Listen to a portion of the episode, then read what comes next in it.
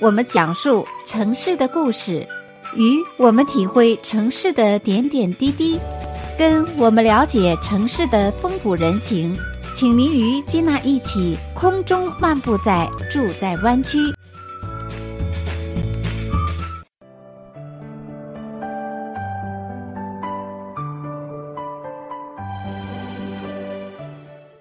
爱的听众朋友们，欢迎回到节目当中，继续来收听《住在湾区》的节目。我是金娜。今天的节目当中呢，金娜非常的高兴，邀请到我节目中的老朋友，也是在以往的节目当中呢，为我们的听众朋友们分享了有许多旅游的资讯。这就是我们湾区的旅游达人杰弗瑞郭。杰弗瑞，你好。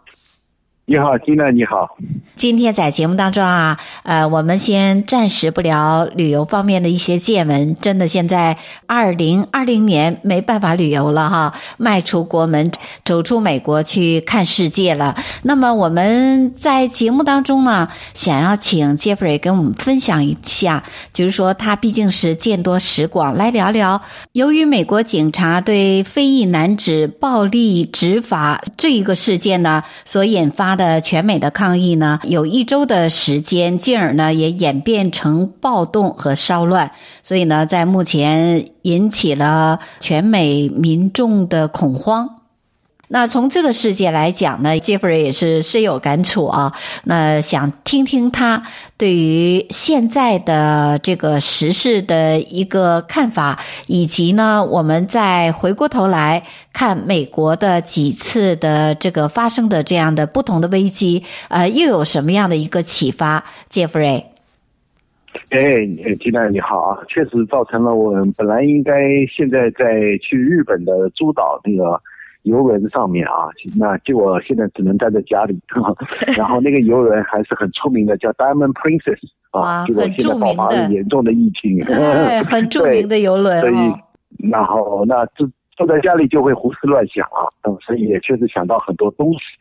我就看到了这个二零二零年已经走了六个月啊，很很快就再过呃大半个月，我们就整个半年就结束了。二零二零年这个半年发生的事情太多了，那从头开始稍微，呃，想了一想啊，嗯，很多人都把年初的发生什么事情都忘记了，啊，因为后面的事情一件比一件大，所以对，嗯，好像大家恐惧性也越来越强，所以把最初的事情都忘记了。哎，你说的这点，我觉得是太切中我们现在实际的这个心情了。嗯、没错，好像一波比一波更强，然后让我们的这个抗恐惧的这个心理也变得越来越强了似的哈。真的是。当然，我们不管怎么样，我们从这些恐惧当中，从这些危难当中，其实我们都看到了一点希望啊！而且我我觉得还是呃，我仍然相信这些希望，我仍然相信这个人，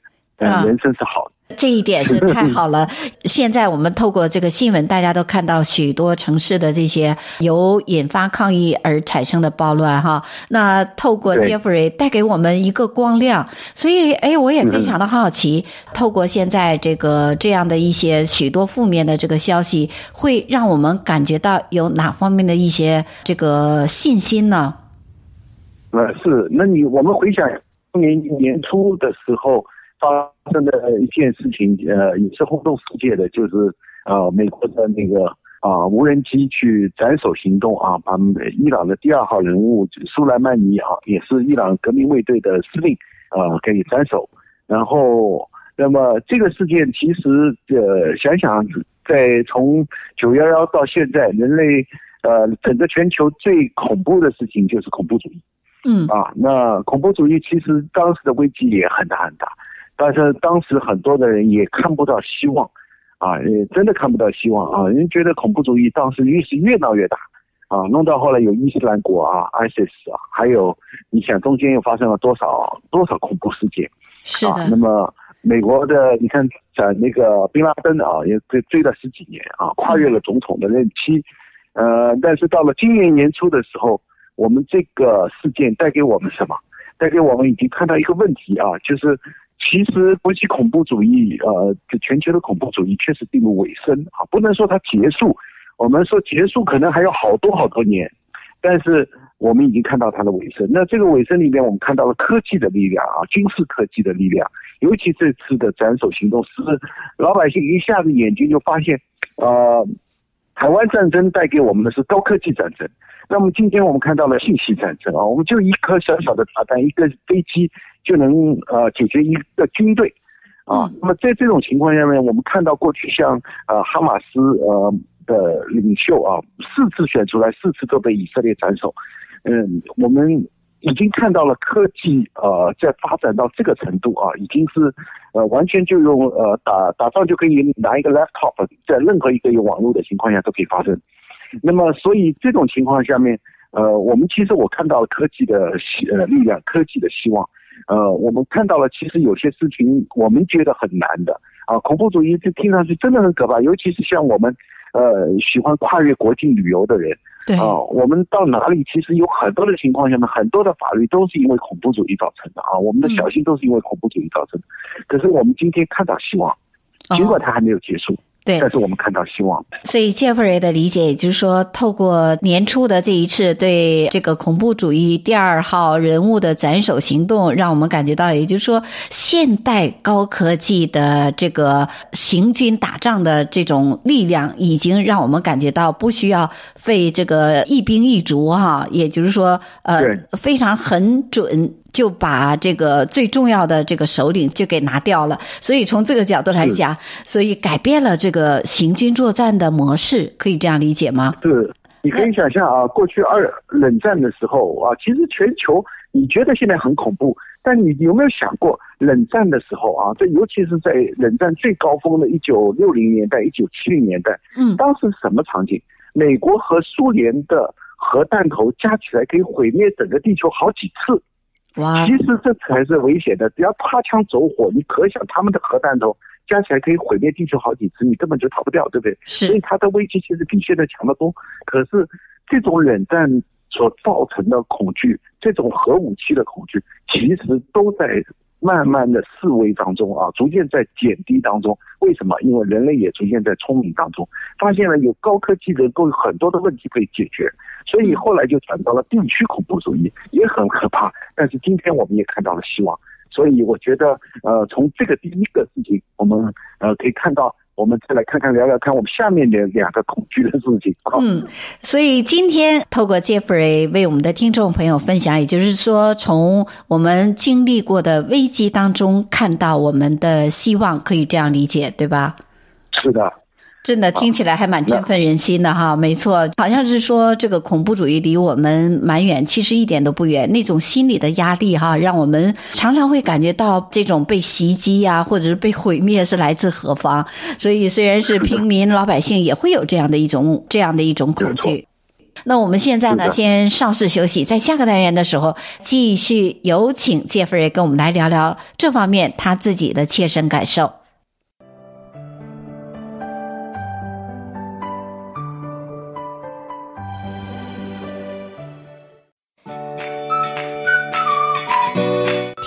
我们讲述城市的故事，与我们体会城市的点点滴滴，跟我们了解城市的风土人情，请您与金娜一起空中漫步在住在湾区。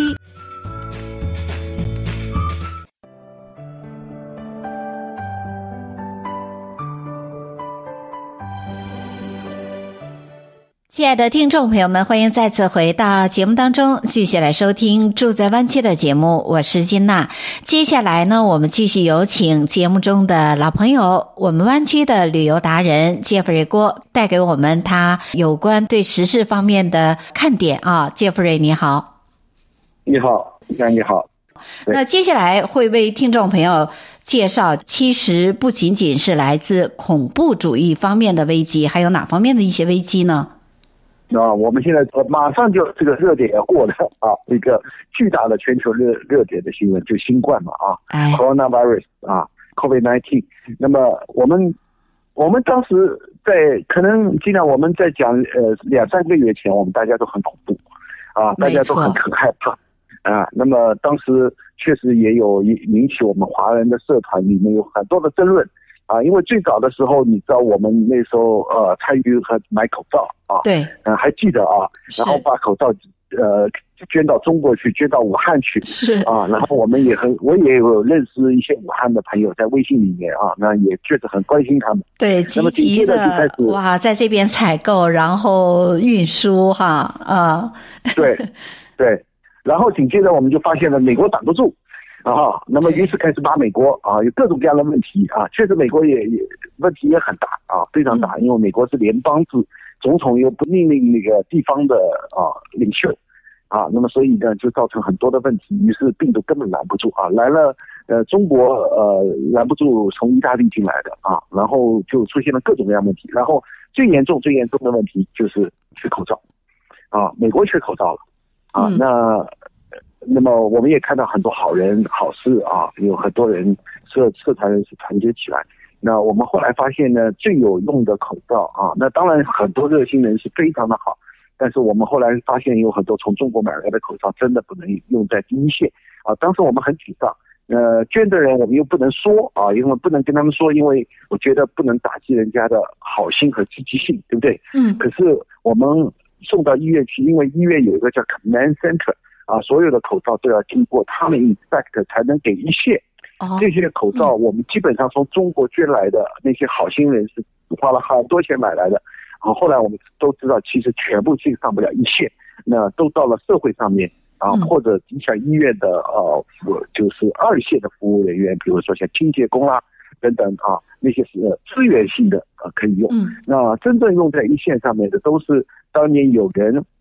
在一月份、二月份有心人士，就是截留了一批捐到中国去的美国的当时的口罩，后来都用在一线上面。嗯啊。那当然这是后话。后来我们发现一个问题，其实口罩一直都没有缺，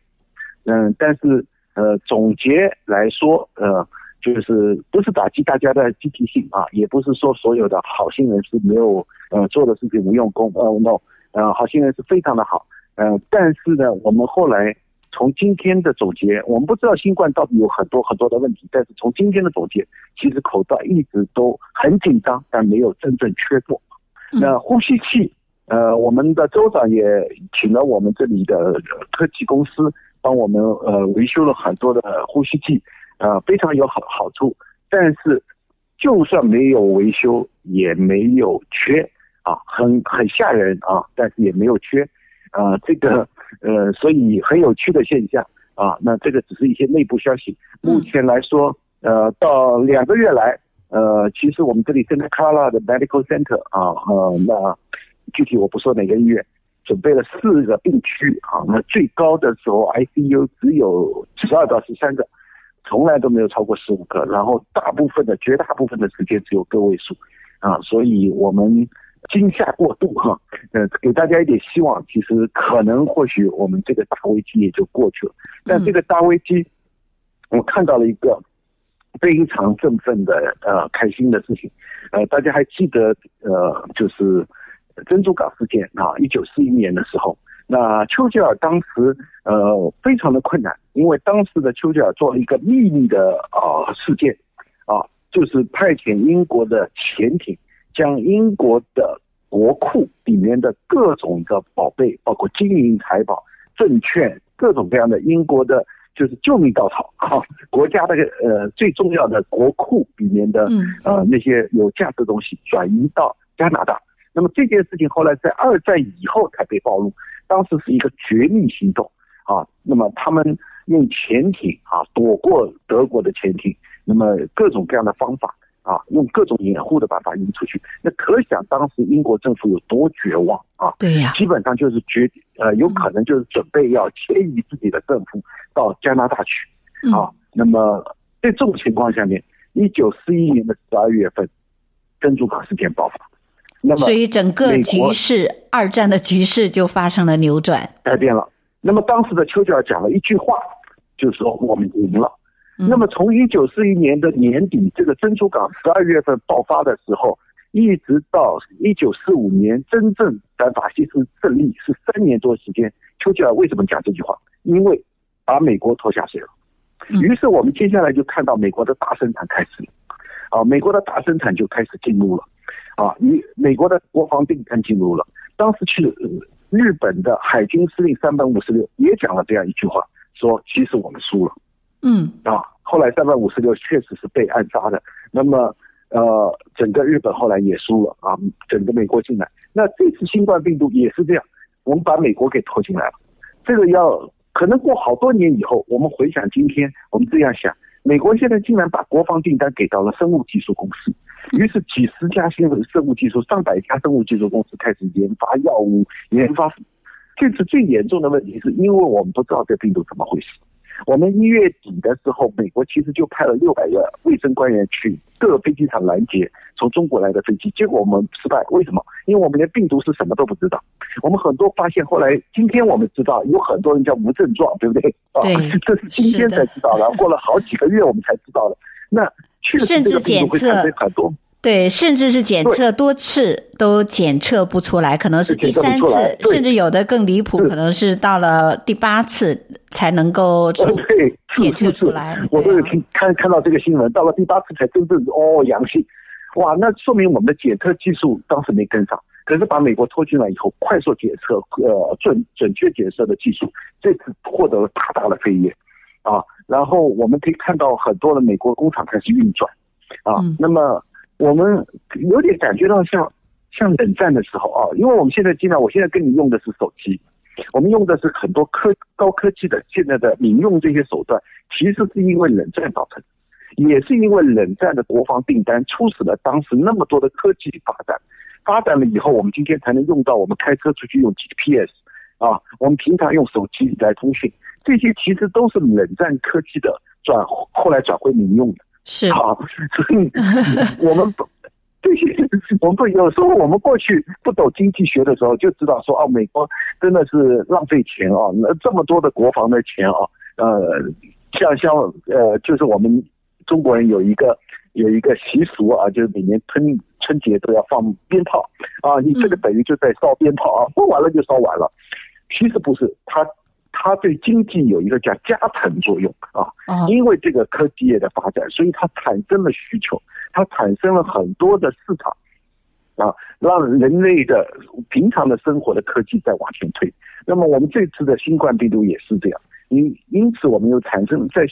生物技术上面，我们获得了一个巨大的突破啊，呃，那么这个是一件看到了希望。那我们可能要过两三年以后。我们才能够完全明白这个病毒到底怎么回事。但是我从这个情况下面，尽管是一个危机，有可能我们的呃现在的封城等等，SIP 等等，有可能是走过头了啊。我们现在都没有完全的答案。嗯。但是我们通过这一些所有的事情，而且美国，美国是什么法律呢？美国是叫海洋法系啊，因为它是源于英国普通法啊，所以我们也可以称为英美普通法，也称为海洋法。它有一个特征。就是事后英雄哈，我给他冠个这四个字叫事后英雄。对，另外一个方面也可以称为美国的纠错和修复的能力非常的强，对吧？对，是他每一次都要通过事件以后。他才能建立呃案例，有了案例，他以后就能遵循啊。对。那么，所以不断的去、嗯、去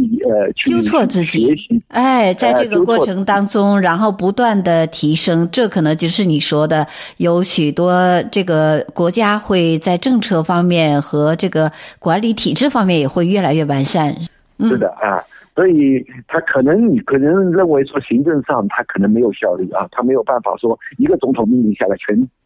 全国都来做啊，但是这个他做不了。可是美国的长项在哪里？就是他一个刚刚我们讲纠错能力，一个就是科研能力啊。这些科研能力啊，所能够爆发出来的力气啊，是非常的巨大。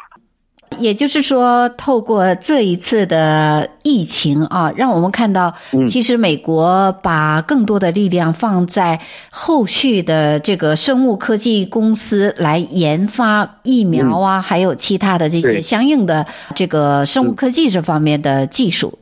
对，不光还有生物科技啊，还有什么？还有资讯科技啊，尤其是大数据啊。因为你要统计这些病例啊等等，我们就可以很欣喜的看到很多年轻人啊，还在学校里面就写了软件啊，来跟踪这些呃案例等等啊。那美国可能确实做不到说我们完全用人盯人的办法啊，这在美国不是因为要违反人权啊等等啊，但是美国有有用什么办法呢？既然他做不到的办法，他就用科技来啊，这反而是给我们人类带来了福音。所以我们通过这个巨大的危机当中，我已经看到了希望。所以我们呃觉得说这件事情可能很快就要过去，我们大家都要回到。呃，街上来吃饭了啊！我们据说好像下礼拜就能回到街上来吃饭了 啊。第三，今天我可以跟你约喝咖啡了，哎、我们可以坐在室外喝咖啡了啊！夏天阳光里面，对我们大家都非常的期待，说哎呀，疫情赶紧快要过去了，嗯、正当夏季的时候哈。像杰弗瑞刚刚也发出邀请说，哎，我们赶紧结伴出行出去啊，要么去喝一杯咖啡啊。可是问题又来了。这个疫情还没有结束，大家在充满着希望的时候，又突发了。由于美国警察对非裔男子暴力执法这一个事件呢，所引发的全美的抗议呢，有一周的时间，进而呢也演变成暴动和骚乱。所以呢，在目前。又让我们感觉处于这个恐惧之中哈。那我们现在呢，先稍事休息，在下个单元的时候，继续有请杰弗瑞跟我们来聊聊这方面他自己的切身感受。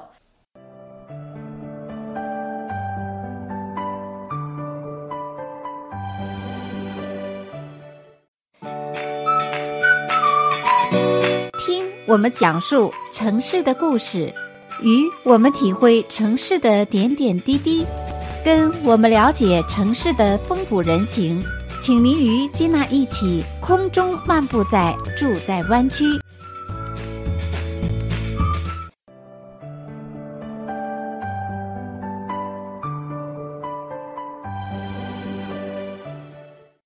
亲爱的听众朋友们，欢迎再次回到节目当中，继续来收听《住在湾区》的节目。我是金娜。接下来呢，我们继续有请节目中的老朋友，我们湾区的旅游达人杰弗瑞郭带给我们他有关对时事方面的看点啊。杰弗瑞，你好。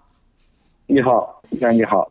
那接下来我们刚刚提到说。哎，疫情快要结束，大家满怀希望的说：“哎，我们可以好好的去结伴出行啊！大家大半年了，呃，都没有见面，对不对？然后可算是像鸟儿一样可以出笼了，我们好好出去享受一下。呃，我们二零二零年的这个夏天，可是呢，不期然的又来到这样一个突发的事件，也就是我们提到的是这美国的这一次的由于黑人之死呢引发的抗。抗议和骚乱的这样的一系列的事件，那在这个事件当中，杰弗瑞你是怎么看呢？呃，杰弗瑞是一个很乐观的人啊，但是也有一些伤心的往事啊，也也有经历过恐怖的事情啊。那现在这一次的骚乱之前的一个版本啊，那是一九九二年啊，发生在十八年前啊。那那一次的呃，是一九九二年 Ronnie King 啊，呃，在被四名白人警察。殴打那个事件，那么然后呢，然后一个那个案子呢，当时呃，因为警察被判无罪啊，那么所以啊，就引起了一个当时的巨大的骚动。那么这个骚乱呃，不能叫抗议，完全就是骚乱啊。那么因为我是亲临现场，而且呢，当时的呃产生的烈度要。比今天要大得多得多啊！尽管今天呃，你可以说呃，整个美国有几百个城市进行宵禁啊等等啊，有很多的市中心好像啊问题很严重，但是跟所有的烈度跟当时九二年我亲身经历的那一次呃是不能比的啊！因为那一次的事情还包括了后来的韩裔店主啊，一个女店主枪杀了可能被怀疑要偷窃的黑人小女孩。对，啊，那么引起了所以更多的，嗯，对，那么社会的当时的争斗啊，的相当的严重，啊，基本上我当时在洛杉矶市中心的时候，呃，我真的这一辈子忘记不了啊，那种恐怖的场景是、嗯、是啊，火光冲天啊，真的，那呃啊，那是对，那当时从市中心赶回家的时候，基本上是捡一条命啊。哇，呃、嗯，呃，那种场景啊，那我非常记得。当时的场景是路上已经被封了，呃，哦，非常严重。对，哇，对，那我我当时我们那时候的学生都要打工的啊，你想那时候我是基基本上又非常的年轻啊。嗯，那 现在也年轻。呃、嗯，OK，那真的是太年轻了。那那时候你可想啊，涉世未深的一个人。然后我当时记得是课余的时间，在洛杉矶市中心的呃服装仓库啊，我们的公司是印尼的公司啊，往美国 ship 我们生产的服装。在我们这里是转运站和批发站。然后，所以我们的公司呢，呃，是一个大大的铁门，我这到现在印象非常深刻啊。然后，呃，被我们进去，车子开进去以后，就等于像锁在里面似的啊。那街头上，我们是当时呃黑人流浪区啊，LA 的七街啊，这个地方啊，嗯，所以又是危险当中的最危险的地方啊，是是，我们整个街就是一个流浪街。就是很多的人躺在街上啊，我们每天就是靠车子进和车子出，然后有时候车子快靠近公司的时候，不小心就一桶肥皂水浇在你车上，哦，然后伸伸手要说我我帮你洗车了，你你要给我一些一些钱，啊，那么这个这个故事我们后来当然很少发生了，为什么？因为他们熟了。对，因为我们这张脸常常进出了以后就熟了，对，看了他就算了，不不跟你捣蛋了。可是你知道那暴乱的时候，那就人就乱。是啊，那随便看到皆是熟脸，倒不倒要倒打不误。哦，真的。当时的情况，他们也分不出来针对哪一个族裔，也就是说，对白人或者是亚裔人都是一视同仁，是这样吗？呃，能能砸就砸啊！这个是、啊、是的，当时人疯狂了啊，疯狂了。嗯、那我们这样讲，就是说，我确实也可以说是枪林弹雨里面来哈，因为我我住过黑人区啊，在 LA 的 South Central 非常严重的地方啊。那呃，所以我可以这样讲，就是说，从建立这里面以后，我不得不承认，美国确实是一个讲非常讲人权的国家。呃，尽管经过这些事情，我可以这样讲，非常喜欢美国的原因，就是因为他对人的尊重。只不过，嗯，有些尊重过了头啊，嗯，就是失去了原则。美国是一个多种族的国家，而且是太复杂的种族啊，因为还有带上肤色，那么再加上呃过度执行所谓的政治正确这样的文化，对，那么所以造成了很多该有的原则却没有遵守。那美国的呃，就是种族问题是不可能完全解决的，只要有种族存在。嗯，啊，这是人没有办法的啊，这人的到了人的极限问题。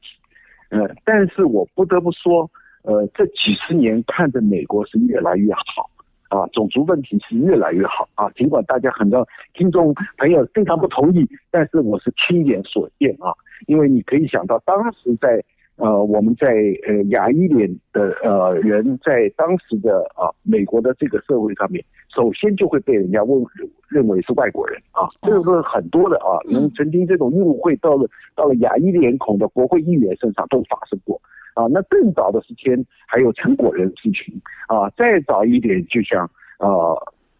珍珠港事件发生以后啊，日本人被拘留的日裔美国人被拘留的事情等等，但是。我们不能死死骨不化，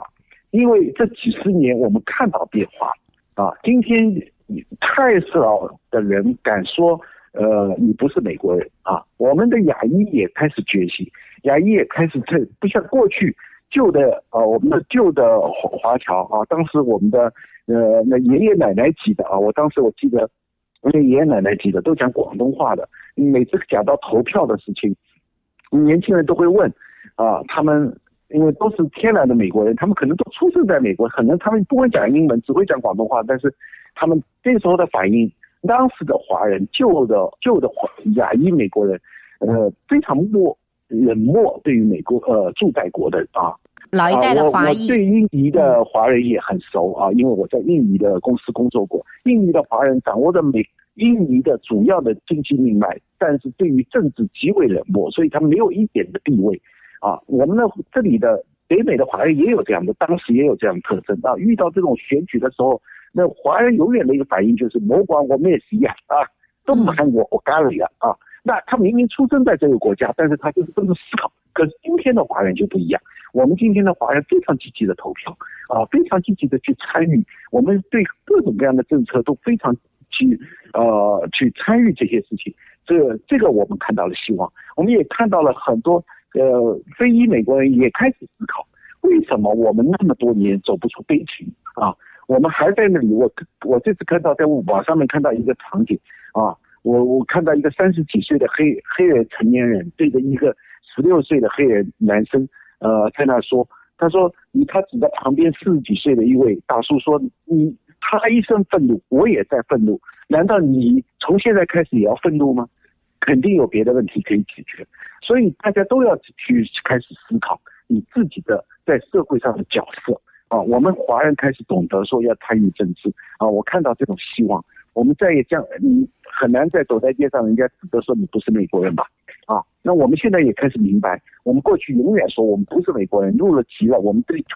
美国宣誓了，我们还是不说自己。可是今天我们开始意识了。啊，我们再也不会去教育下一代，A、B、C 不是美国人啊，我们会跟他们说你们是美国人，但是我们懂得去参与，我们懂得要去去放进这个责任。当然，华人确实应该记住，当年非裔美国人，尤其是像马丁路德金的平权这个运动，确实帮助到我们这些少数民族啊，我们应该有所感激。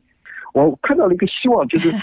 因为这次在骚乱的时候，我们看到一些一个警察落单了。啊，一群的呃各种肤色的人，最主要当然是啊非裔美国人啊，肤深肤色的人在保护他啊。我们也看到说，骚乱结束以后，很多人去清理呃这个烧坏的那个呃街道的时候，哦，各种肤色都有啊，包括亚洲人，包括白洲人，包括非啊非裔美国人啊。那我这个都是希望，都是希望。各个国家某种族问题可能还会存在几百年，但是他我们看至少看到了希望。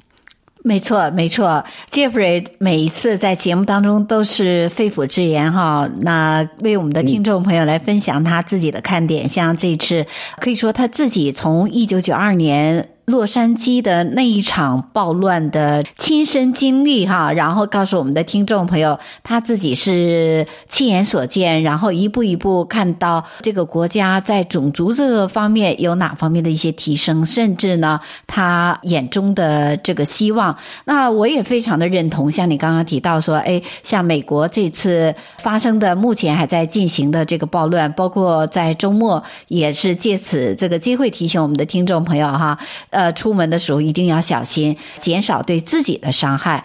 嗯，是的，生活是这样。这个尤其这个骚乱啊，可能来得快，也去得很快。呃，对整个呃经济的影响层面，呃，也没有新冠来的大。呃，这个是非常短暂。我们今天也看到股市的大涨，反而是新冠的影响还值得我们观察，因为它的关呃它的影响还存在。但是我还是一个乐观主义者啊，我认为今年下半年会还是会不错啊，然后大家很还有可能会产生一些报复性消费啊，所以今天你看到很多的商店在可能宣布破产法保护，但我估计他们到下半年呃不可能全部恢复啊，嗯，估计这个新冠的影响还有未来有两三年的影响，嗯，但是呃我们会看到不至于像现在。这样啊，我们悲观，所以在所有的困难当中啊，不要觉得说哦，我们就这样了啊，不会。没错，太好了，在此也希望祝福美国能够平安，像 Jeffrey 带给我们大家的这样的一种希望的心情和信心啊，就是说，哎，我们大家来呃祝福美国，祝福我们自己生活在美国呢，能够平安、健康、快乐。是的，我补充一个啊，Elon Musk 呃的火箭啊升空，然后他说过一句话，因为别忘了马斯克先生他也是因为你啊跟我们一样，我不是出生在美国的啊，他是南非来的移民，嗯，但是他有讲过说，这今天的成就归功于当年他能够呃移民到美国来，美国仍然充满很多的希望，我们可以相信接下来呃随着他大量的卫星升天以后。呃，形成的那个整个全球网络啊，它这个网络我们就不再叫五 G 了啊。我们前阵子在说我们五 G、六 G 等等啊，这个可能就没有再 G 了啊。未来的世界不叫 G 了啊，它是另外一种呃网络世界了，它完全也没有墙了啊。那以后我们还有讲到墙啊，有有有防火墙等等，我们要爬墙啊，呃，然后等等这些都不存在，所以我们真的会看到将来的生活啊。所以我们只能说人间美好。所以也借这个机会，也让我们感觉到美国是一个神奇的国土。只要你有心怀着梦想，总是能够实现你自己想要实现的这样的一个梦。也祝福我们所有的听众朋友们能够平安度过一次又一次危机，然后呢，让我们看到更多的一个希望。在此也非常的感谢 Jeffrey，谢谢你。谢谢